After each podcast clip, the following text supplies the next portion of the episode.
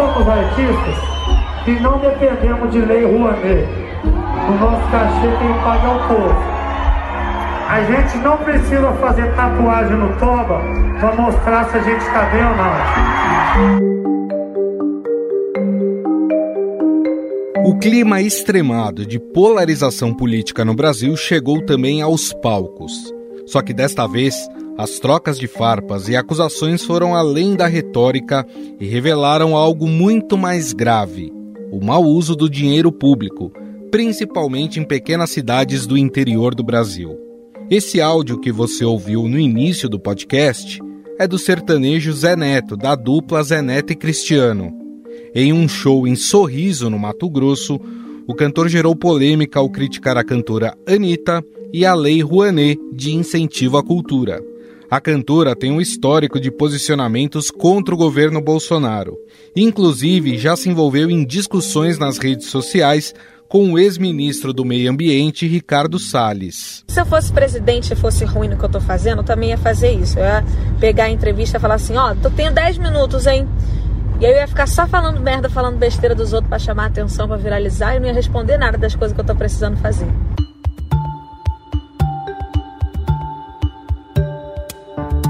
Mas esses não são casos isolados. Quem não se lembra da cantora Pablo Vittar no Lula Palusa carregando uma bandeira com a imagem do Lula? Fora Bolsonaro!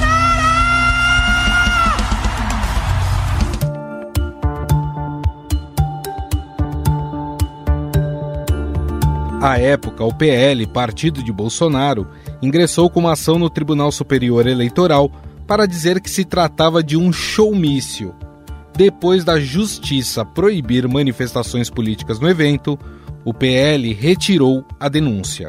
Inclusive, a campanha de Lula escolheu Pablo Vittar e Duda Beat para a regravação da música Sem Medo de Ser Feliz, que foi composta para a corrida presidencial em 1989. Lula brilha nossa estrela, Lula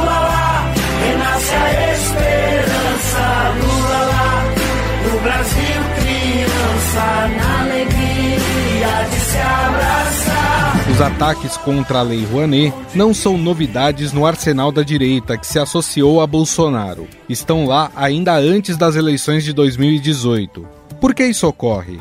O problema está num suposto mau uso da lei ou, no fundo, se trata de perseguição à classe artística? Sobre esses posicionamentos políticos e a discussão em torno da Lei Rouanet, entre artistas, vamos conversar com o repórter do Caderno 2, do Estadão, Júlio Maria. Tudo bem, Júlio? Como vai? Bem, Gustavo, tudo ótimo. Obrigado pelo convite. Bom, Júlio, é, antes da gente entrar em Lei Rouanet de fato, né, comentar um pouco sobre Lei Rouanet, é engraçado porque a gente vê nas redes sociais as pessoas criticando os artistas por se posicionarem politicamente. No entanto, a nossa história recente, principalmente envolvendo músicos, né? Ela é sim de posicionamento político, principalmente na época da ditadura militar. Ou seja, os artistas sempre se posicionaram aqui no Brasil, né? É verdade, Gustavo. Nossa história realmente musical, eu diria até que a gente poderia propor um curso né, é, que ensinasse história política pela música brasileira. Né? Se você é, traçar uma linha aí do tempo da música brasileira, o desenvolvimento da música brasileira com o desenvolvimento da história do próprio Brasil, a gente pode identificar momentos ouvindo músicas, né? Então o que você está dizendo é exatamente o que aconteceu na história do Brasil, com seus momentos de ditadura, quando isso houve um recrudescimento sempre da, da liberdade de expressão, do cerceamento dessa liberdade, o discurso musical brasileiro vai sempre mudando, vai sempre resistindo a isso. Não é claro que tem uma ala da música brasileira fortemente ligada a isso. Quando a gente fala de ditadura, a gente vai lembrar de Geraldo Vandré, a gente vai lembrar de, de Edu Lobo, né? Uhum. A gente vai lembrar da, da Elis Regina, da era dos festivais, do próprio Paulinho da Viola, de Chico Buarque, óbvio, né? Mais Caetano, que foi exilado junto com Gilberto Gil lá nos anos 60, né? A gente vai sempre lembrar de músicas fortemente ligadas a isso. Ou seja, você tem toda a razão a música brasileira sempre se posicionou politicamente, não é coisa de agora, não. Eu diria até que menos agora do que foi é, na época da ditadura. E o foco principal, o, o, ponto principal dessas discussões que estão acontecendo aí, esses recados, vamos dizer assim, que têm sido dados é, em cima do palco, né, por cantores sertanejos, criticando Lei Rouanet, do outro lado, os que não apoiam o governo Bolsonaro criticam essas, essas falas desses cantores sertanejos. Agora, o que a gente percebe, até pelo discurso que é emitido ali de cima do palco, é um desconhecimento total sobre a Lei Rouanet, né, Júlio? Verdade. Mais uma vez, né, um ponto é, que vira mais uma ideia né, do que de fato, uh, conhecimento, né, para que você possa atacar ou possa defender. Você tem toda a razão, Gustavo. Olha, Lei Rouanet é o seguinte, né, explicando uh, uh, um pouco do que é a lei, a tal da Lei Rouanet, essa lei é usada para acusar os artistas de mamarem nas tetas do governo, né, o que todo mundo diz. Isso. Vamos lá, o, o dinheiro que sai via Lei Rouanet, ele vem do empresário, ele não é um dinheiro do governo. Esse é um primeiro ponto importante. Claro, o, o empresário pagaria o imposto no final do ano para o governo. Parte desse imposto, se ele apoiar uma ação cultural, não será pago para o governo e será pago então para o artista. Claro, o governo tem interesse nesse dinheiro, porque ele, diria, ele dizia assim, quando Bolsonaro assumiu, é, não, nós não vamos abrir mão de receber este imposto do empresário X, queremos esse imposto, vamos controlar melhor essa lei Rouanet. E ali acabou tendo uma pequena reforma da lei Rouanet quando o Bolsonaro entrou, e os tetos né, de gasto que esse empresário poderia enviar para o artista foram reduzidos. Né? Uma forma ali, é, numa das alterações feitas para a Lei Rouanet, isso aconteceu. Bom, o artista, então, que tem um projeto, olha, eu quero, quero sair por aí cantando músicas de Paulinho da Viola uh, pelo Brasil. Eu vou, eu, artista, vou, apresento para o Ministério da Cultura um projeto é, dizendo vou fazer tantos shows, cada show meu vai custar tanto, tem tudo ali uma planilha de gastos, né? que eu envio para o governo fazer o quê? O governo vai liberar, vai aceitar ou não, que eu saia pedindo para os empresários o dinheiro para colocar isso em prática. Né? Então, o que o governo tem que fazer apenas é um mediador que vai liberar ou não que eu faça isso. Como o governo, obviamente, chegou armado né, contra os artistas, a classe musical rompeu com o governo e o governo rompeu com a classe musical, numa atitude ali até de um certo muito fortemente do revanchismo, né? Isso uhum. desde o começo da era Bolsonaro. Então a gente observou que ali eles apertaram, colocaram absolutamente muitos desses pedidos nunca mais se viu, não, não se ouviu mais falar, ficaram paralisados praticamente, muitos pedidos, a maioria deles ligados à Lei Rouanet. Uma infinidade de, de pedidos paralisados.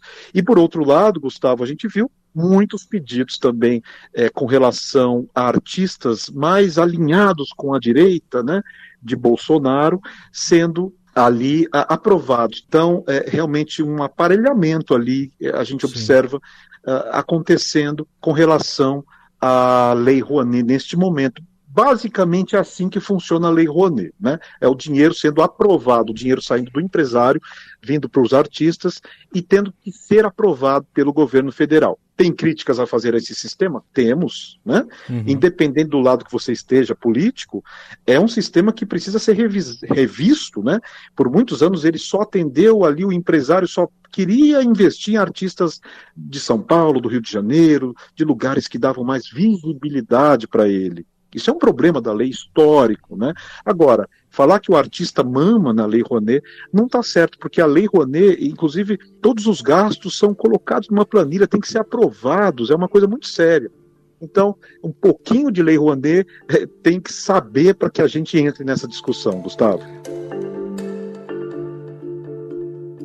Até porque quem está criticando a Lei Rouanet está sendo agora mostrado né, que de fato tem é, sido pago com dinheiro público, dinheiro de prefeituras, e você está explicando para gente que a Lei Rouanet, o dinheiro da Lei Rouanet, não é um dinheiro público, é um dinheiro privado, é um dinheiro que vem do empresário, ele só desconta do imposto de renda, mas é, o dinheiro é do empresário. E quem está criticando, dizendo que está mamando nas tetas do governo, quem está pegando dinheiro público, é que de fato está sendo pago com dinheiro público, né? Exatamente. E aí você pega Lei Rouanet versus prefeituras. Né? Vamos fazer aqui uma, uma, rápida comparação. A gente falou de Lei Rouanet, quer dizer, dinheiro, planilhas, controle, né? projeto sujeito ali à apreciação de uma estrutura enorme montada no, no, na Secretaria de Cultura do Governo Federal. Sim. Prefeituras, esquece tudo isso. Esquece tudo isso. Prefeitura é o seguinte: não tem análise do projeto, não tem teto de gastos, né? não tem contestação sobre o seu projeto. Se o prefeito gostar de você, se tiver relação, inclusive familiar com você, ele pode aceitar o seu show. Por que, que a lei dispensa a análise? Por que, que ela dispensa que os governos municipais façam uma espécie de licitação, né, quando vão contratar o show? Porque a lei entende o seguinte: o show não tem licitação para algo que é único. Então, o show do Wesley Safadão só tem ele. Como é que eu vou licitar um show com outros Wesley Safadões cover? Não. Sim. Então, a lei dispensa as prefeituras da licitação. E isso vira uma grande farra pelas prefeituras. E por baixo disso e por trás disso, a gente imagina o que pode e o que de fato acontece. Então, quando Gustavo Lima vai lá para São Luís, em Roraima, uma cidadezinha pequena, e recebe 800 mil reais para fazer uma apresentação, uma cidade de 8 mil habitantes. tem alguma coisa séria aí acontecendo. Não aconteceria, talvez, pelo processo da Lei Rouanet, por exemplo. Né? Outra coisa, uma apresentação do Gustavo Lima que foi cancelada depois dessa briga toda, que a gente viu recentemente, numa cidadezinha chamada Conceição do Mato Dentro, Minas Gerais. 1 milhão e 200, Gustavo. 1 milhão e 200 uhum. essa cidadezinha iria pagar para o Gustavo Lima. Cara, só para você ter uma ideia, né? Eu estava levantando aqui os preços dos, das apresentações na virada cultural, né? Agora, do final de semana. Sim. Então teve Glória Groove ganhou, ganhou 250 mil, a Ludmilla ganhou 222 mil, Barões da Pisadinha foi o maior, ganhou 300 mil. São cachês grandes, Sim. né? Mas nada com pararam 1 milhão e 200 que a prefeitura iria pagar lá para o Gustavo Lima. Então, esse negócio está pegando fogo, começou a pegar fogo agora por causa dessa declaração do Zé Neto e da resposta da Anitta, né?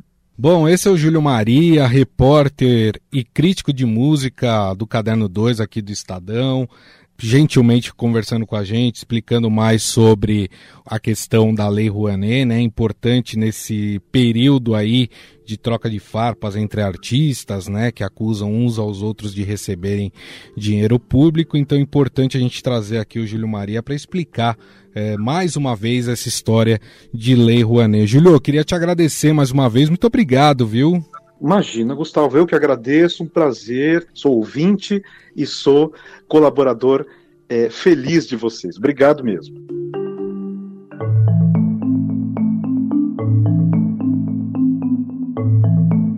Jair Bolsonaro tem muita proximidade com duplas sertanejas. Inclusive, em janeiro deste ano, participou do evento Amigos do Marrone contra a Fome, organizado pelo cantor Marrone com partidas de futebol amistosas entre atletas e cantores. Recentemente, no dia 21 de maio, o cantor Gustavo Lima, que já se declarou publicamente eleitor do atual presidente, fez um discurso em seu show com a repetição do lema adotado por Bolsonaro: Deus, pátria e família. Porque na vida é Deus, pátria, família. Porque aqui nunca vai ser o comunismo e sim uma democracia.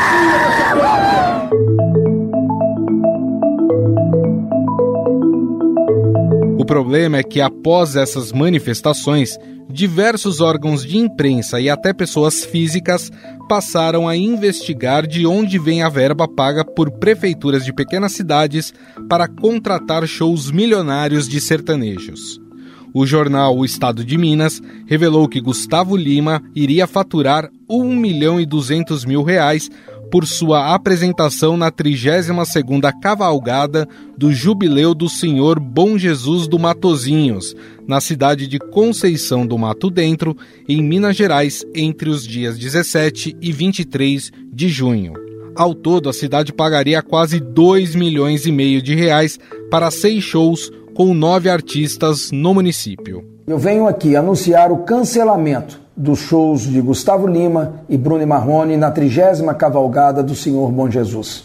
Infelizmente, essa festa e Conceição do Mato Dentro foi envolvida numa guerra político-partidária que não tem nada a ver conosco, não tem nada a ver com essa festa. Em segundo lugar da folha de pagamento da prefeitura está Bruno e Marrone.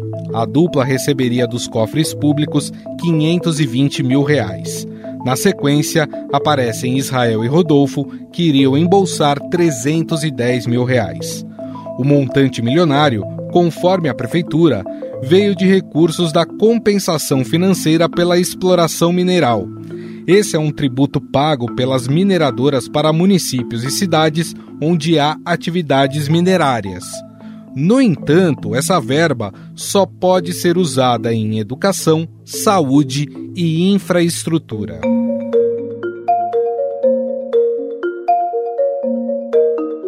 O próprio Gustavo Lima já havia recebido um cachê de 800 mil reais da cidade de São Luís, em Roraima.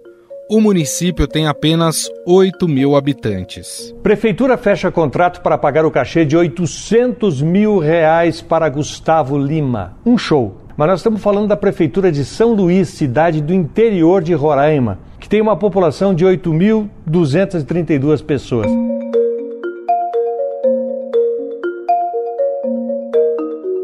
E você se lembra daquele show que citamos no começo, em que o cantor Zeneto criticou Anitta e Arley Rouanet? Pois é, a dupla recebeu da cidade de Sorriso, no Mato Grosso, cerca de 400 mil reais do dinheiro público. Jornalista que fez uma thread que explica que, inclusive, o show em Sorriso foi pago com um cachê que veio da prefeitura, 400 mil reais para dupla. Depois, outros valores que ele trouxe ali de contratos que pode se encontrar no Google: 250 mil em Itabaiana, em São Paulo, 253 mil em Colina, em São Paulo. 320 mil em Uraana, Goiás, entre outros cachês, somados aí quase 3 milhões de reais em cachê.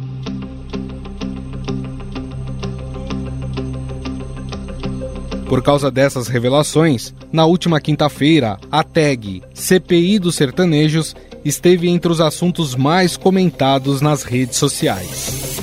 As publicações cobram dos parlamentares a abertura de um inquérito para investigar o dinheiro usado no pagamento desses shows. Para analisar esses casos e falar sobre o uso do dinheiro público em shows, vamos conversar com o coordenador do Centro de Gestão e Políticas Públicas do INSPER, André Marques. Tudo bem, professor? Tudo bom, tudo bem com você? Ótimo, obrigado pelo convite, ótimo estar com vocês. Bom, a pergunta que fica, né, quando a gente soube desses montantes que estão sendo disponibilizados por prefeituras para a contratação de shows, é se esse dinheiro ele deveria ser fiscalizado. E quem deveria fiscalizar de que forma a prefeitura está empregando a verba pública, professor? Bom, vamos lá. É, são duas situações diferentes. Tem essa situação é, mais recente, né, que ganhou muito espaço na mídia. Quer dizer, você teve, nesses casos, uma verba que era destinada para outras finalidades, tá? que foi arrecadado com outras finalidades, estava direcionado para outras finalidades, e que por algum motivo é, é, foram é, redirecionadas para pagamento aí de artistas e para shows. Então, nesse caso específico, esse, esse recurso ele não poderia ser direcionado para esse tipo de gasto, tá? E os órgãos de controle, tribunais de contas, principalmente, têm que estar bastante atento a isso. Eles são os órgãos aí que vão acompanhar as contas. É, no caso de São Paulo, você tem o Tribunal de Contas do município de São Paulo, mas nas demais cidades do estado de São Paulo é, é o Tribunal de Contas do Estado que acaba fazendo essa fiscalização. Mas o, o Tribunal de Contas estadual ou municipal, eles têm aí esse papel de acompanhamento das contas públicas. Então, eles que deveriam estar levantando aí esse sinal amarelo com relação a esse desvio de finalidade. Então, esse é um ponto. Um outro ponto que são o, as prefeituras, de forma geral, acabam nos seus orçamentos direcionando receitas ali, receitas diversas, receitas de impostos, para comunicação, para uma série de atividades que são previstas e estão, plenamente é, dentro do que a legislação permite. Então, não tem nenhuma, nesse caso, não tem nenhuma irregularidade, nenhuma ilegalidade de uma prefeitura pegar e direcionar parte dos seus recursos para uma atividade de promoção da cidade, de comemoração de aniversário ou de qualquer atividade que seja.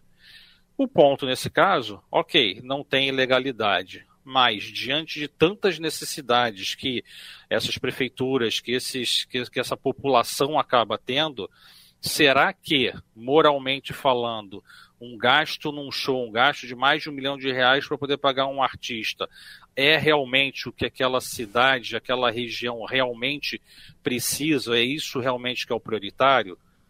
Eu sou capaz de é, apostar que não.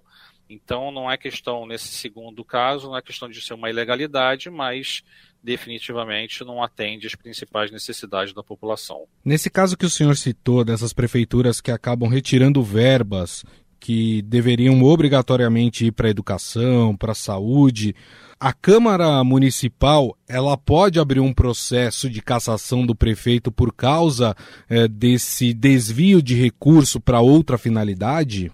É um processo muito difícil esse, assim, a, a, a, as câmaras podem sim abrir um processo como esse, de desvio de finalidade, tá? mas tendo o embasamento de um tribunal de contas, tendo embasamento que realmente aquele gasto feriu alguma legislação, que aquele gasto feriu alguma norma, seja estadual, municipal ou até mesmo federal, e aí você vai apontar uma probidade desse prefeito, tá? E aí sim, a partir daí, isso pode, sem dúvida nenhuma, virar uma, um processo de cassação é, do prefeito. É, mas isso desde que realmente comprovado esse, esse, esse claro desvio de finalidade, e o melhor órgão para isso é o Tribunal de Contas. O Tribunal de Contas não deixa de ser um órgão de suporte à Câmara dos Vereadores ou, ou à Assembleia Legislativa, no caso do Estado. A gente vê um dos casos, professor, que talvez é, reflita o, o quão o dinheiro público é mal gasto ou gasto uh, de maneira equivocada pelas prefeituras. Um show, por exemplo, do cantor Gustavo Lima em São Luís, lá em Roraima, é, foi pago por o cantor um cachê de 800 mil reais. E a cidade tem 8 mil habitantes. É como se cada habitante da cidade pagasse 100 reais o ingresso do show. Por que, que, é tão comum a gente ver isso acontecendo, principalmente em cidades do interior? Quando a gente vai para grandes cidades, às vezes a gente vê até é, cachês menores sendo pagos. Não existe ali é, uma, uma negociação ou esse, esse dinheiro ele ele está sendo de fato mal gasto pela administração municipal? Olha, num caso como esse, acho que mesmo que o cachê fosse um cachê de, de 50 mil reais, tá? É, eu tenho certeza absoluta que esse município é, tem muitas necessidades nas áreas de educação, nas áreas de saúde, nas áreas sociais, nas áreas de infraestrutura, que um valor como esse de 800 mil reais ele seria muito bem-vindo e muito bem empregado para o benefício dessa população. Então, independente se esse cachê está dentro ou está fora dos patamares de mercado, tá? É, mesmo que fosse um valor muito subsidiado, muito um desconto enorme por parte do artista, qualquer artista que fosse, é, ainda assim você tem uma, uma, uma certeza de uma necessidade de, uma, de um emprego melhor desse recurso. Tá?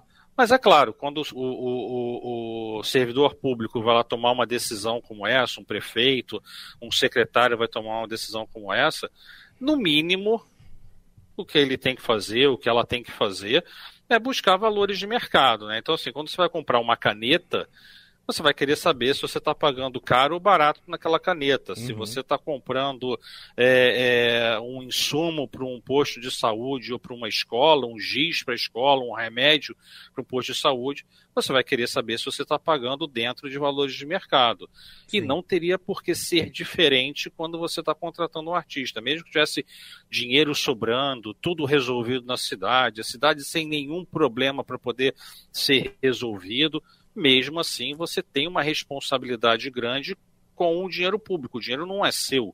O dinheiro vem da população, seja diretamente do município, seja transferido do governo federal, mas vem através da arrecadação de milhões e milhões de brasileiros. Então, você, quando está sentado numa posição como essa, você tem que ter ainda mais responsabilidade do que você tem com o seu dinheiro próprio. Se com o seu dinheiro próprio você tem responsabilidade, por que com dinheiro público você não teria? Você tem que ter e mais ainda do que você teria com o seu dinheiro próprio. É, esse ponto que o senhor tocou é interessante, porque quando uma prefeitura ela vai contratar um serviço, vamos dizer, pintura de, de, de guia, por exemplo, ela tem que fazer um processo licitatório, né? Para que isso seja contratado, enfim. No caso de um show, é, você não tem várias empresas Gustavo Lima, você só tem um cantor Gustavo Lima.